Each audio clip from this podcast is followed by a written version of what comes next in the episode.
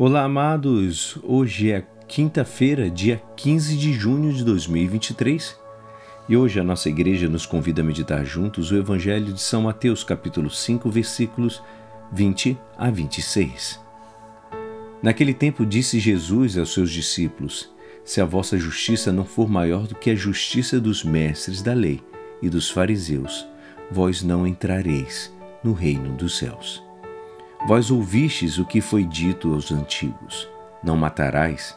Quem matar será condenado pelo tribunal. Eu, porém, vos digo que todo aquele que se encoleriza com seu irmão será réu em juízo.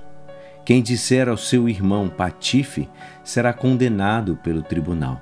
Quem chamar o irmão de tolo será condenado ao fogo do inferno. Portanto, quando tu estiveres levando a tua oferta para o altar, e ali te lembrares de que teu irmão tem alguma coisa contra ti, deixa a tua oferta ali diante do altar e vai primeiro reconciliar-te com teu irmão. Só então vai apresentar a tua oferta. Procura reconciliar-te com o teu adversário enquanto caminha contigo para o tribunal. Senão o adversário te entregará ao juiz, o juiz te entregará ao oficial de justiça e tu serás jogado na prisão. Em verdade eu te digo: dali não sairás, enquanto não pagares o último centavo. Esta é a palavra da salvação.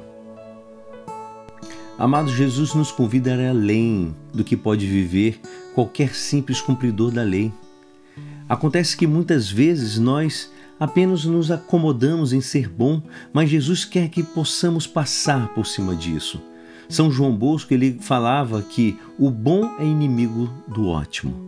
Aí onde nos alcança a palavra do Mestre, que nos convida a fazer coisas maiores, que partem de uma atitude diferente, coisas menores que paradoxalmente passam por pelas menores, pelas pequenices. Ou seja, se a gente ficar com raiva, menosprezar e renegar o irmão, são atitudes que não são adequadas de um discípulo do reino que foi chamado a ser nada mais e nada menos que sal da terra em luz para o mundo. Jesus, com autoridade, muda a interpretação do preceito negativo. Ele fala não matar, pela interpretação positiva da profunda e radical exigência da reconciliação colocada na, para maior ênfase em relação com o culto. Assim, não há uma oferenda que sirva quando você te lembrares do teu irmão que tem algo contra você. Por isso, é importante você arrumar qualquer problema que você tenha com seu irmão. Caso contrário, a tua oferenda será inválida e diz mais, ela voltará contra ti. Tudo isso só pode mobilizar um grande amor. São Paulo nos dirá que, de fato, os mandamentos, ele fala: não cometerás adultério, não matarás, não roubarás, não cobiçarás, e qualquer outro mandamento se resume apenas neste: amarás o teu próximo como a ti mesmo. O amor não faz nenhum mal contra o próximo. Portanto, o amor é o cumprimento perfeito da lei. Está escrito lá em Romanos.